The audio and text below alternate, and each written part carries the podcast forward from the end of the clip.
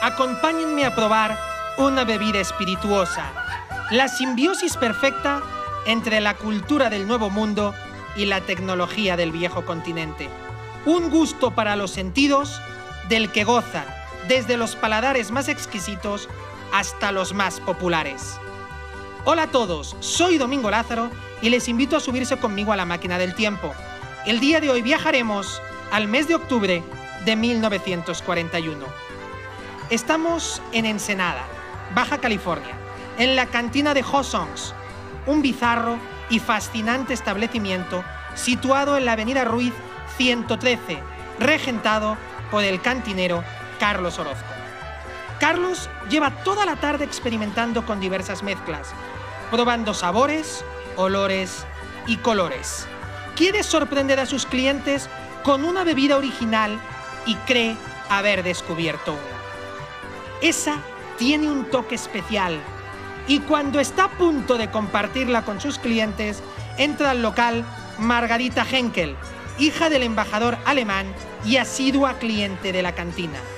Al verla, Carlos le pregunta si le gustaría probar su última creación, a lo que accede gustosa.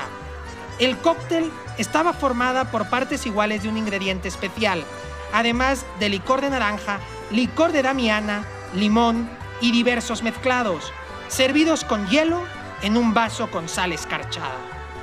Henkel quedó completamente entusiasmada y le preguntó cómo se llamaba el trago, a lo que Carlos decidió bautizarlo con su nombre. En adelante se llamaría Margarita. La fama que le reportaría esa creación a Hossons haría que en los siguientes años recibiera las visitas de Marilyn Monroe, Bing Crosby, Steve McQueen y hasta el presidente estadounidense Ronald Reagan. No hay un consenso en el origen de la margarita. Otras fuentes lo sitúan en 1938 en Tijuana, 1942 en Ciudad Juárez o 1948 en Acapulco. Pero todas las versiones coinciden en que ese cóctel marcó un antes y después para su ingrediente especial, el tequila. La palabra tequila significa lugar en donde se corta, en alusión a que en las laderas del volcán Tequila, a 50 kilómetros de Guadalajara, en el estado de Jalisco, hay grandes cantidades de obsidiana, vidrio con el que los antiguos pobladores construían diversos instrumentos filosos. Otras acepciones del término podrían derivar del náhuatl tequilán o tequillán, lugar de los tributos, presumiblemente porque los tequilas o tiquilinos tributaban con obsidiana a los mexicas. De acuerdo con la leyenda, en un tiempo lejano, un grupo de nativos asentados a las faldas de Tequila se ocultaron en una de las cuevas del cerro para refugiarse de una tormenta eléctrica. Y ahí vieron como un rayo partió en dos a un magüey azul y cómo, durante horas, el fuego quemó la piña del agave. Finalizado el aguacero, uno de ellos, guiado por su aroma dulce, se acercó al magüey, bebió su aguamiel y adquirió una renovada energía. Hay quien asegura que desde entonces ese aguamiel fue fermentada y consumida durante fiestas y rituales, narrándose que hasta el propio Moctezuma le ofreció a Hernán Cortés. Si bien no sería hasta la llegada de los conquistadores europeos cuando se empezó a destilar de manera industrial. Así, en 1600, Pedro Sánchez de Tagle, marqués de Altamira y caballero de la Orden de Calatrava, fundó la primera fábrica de tequila, en esa época todavía denominada taberna, en la hacienda de los Cuisillos.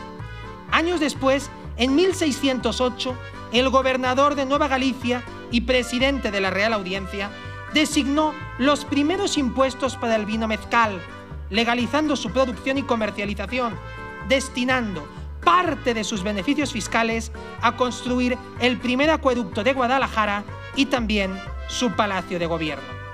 Durante muchos años se le conoció como vino mezcal o mezcal tequila, ya que mezcal era uno de los nombres del agave hasta que finalmente se le conoció como tequila.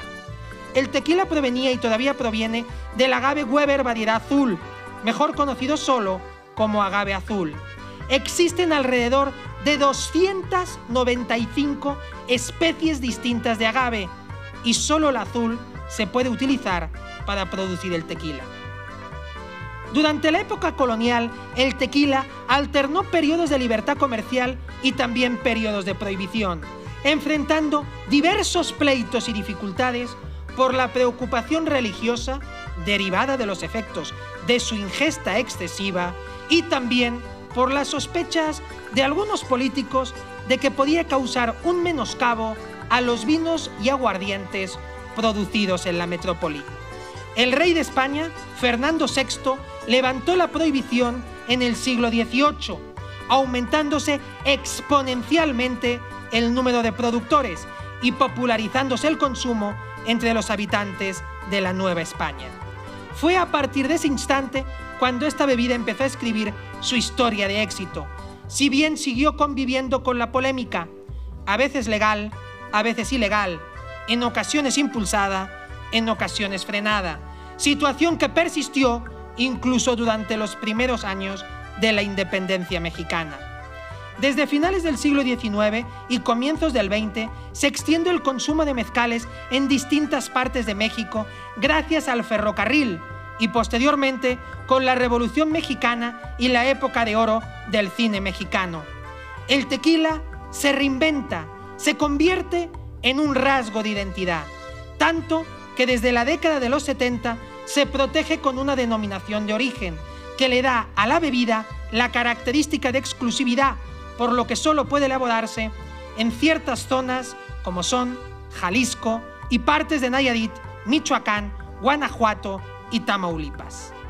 Desde finales del siglo pasado, las diferentes empresas fabricantes de tequila han desplegado numerosas versiones de las expresiones propias de cada localidad, con un empeño valiente y decidido por internacionalizar sus productos, lo que ha provocado que muchas empresas tequileras, fundadas por familias mexicanas, hayan ido cediendo el control de sus negocios a grandes consorcios extranjeros que hoy distribuyen y publicitan esta bebida con una vocación global.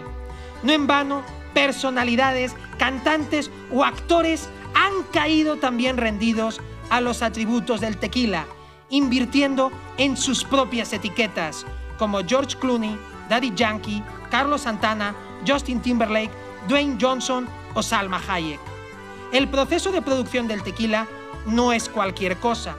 Un agave tarda al menos 8 años en estar listo para engendrar tequila.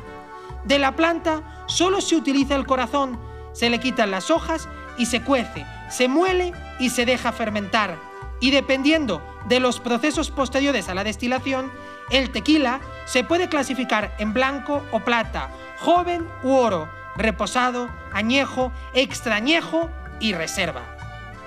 Los entusiastas del tequila destacan que entre sus beneficios se cuentan que ayuda a conciliar el sueño, a bajar los niveles de colesterol, que mejora la absorción del calcio, elimina estrés, mejora la presión arterial y la salud intestinal y también que contrarresta la diabetes. La creatividad no tiene límite para esta industria, dando lugar a que en los últimos años hayan aparecido otros productos fabricados con tequila, como licores de tequila, cremas dulces de tequila o dulces. También se han desarrollado innovaciones sorprendentes, como tequila de color rosa, experiencias turísticas, plantas de producción inteligente, vasos tequileros comestibles o biocombustible con residuos de tequila. Por haber, hasta existe una norma oficial del tequila, su propia Cámara Nacional, una Academia Mexicana del Tequila y, por supuesto, su Consejo Regulador. El tequila es a México lo que el café a Colombia o el whisky a Escocia, un signo de calidad y personalidad que representa la más profunda idiosincrasia del folclore mexicano, hundiendo su génesis en la diversidad de culturas y en la colaboración entre Europa y América, porque es nuestra historia compartida y nuestra memoria colectiva en la que se sustentan los grandes triunfos de empresas y naciones. La evolución del tequila nos descubre la importancia de sumar, de crear valor, venga este de donde venga, sea esta la cultura legendaria de los pueblos ancestrales de México, la tecnología de producción industrial que trajeron los españoles, la lógica empresarial que le dieron sus primeros emprendedores, la explosión comercial que ha aportado los grandes consorcios internacionales o el marchamo de reputación y prestigio que le aportan hoy las grandes figuras de las artes, porque las auténticas oportunidades están siempre más allá de muros y murallas y por consiguiente son capaces de superar prohibiciones, supersticiones y miedos. Hoy hablamos de un producto convertido en alma, raíz, emblema y bandera de un país entero, de una bebida que impregna los sentidos y que se ha convertido en fusión de distintos mundos y también de diferentes ideas. Hoy hablamos del tequila.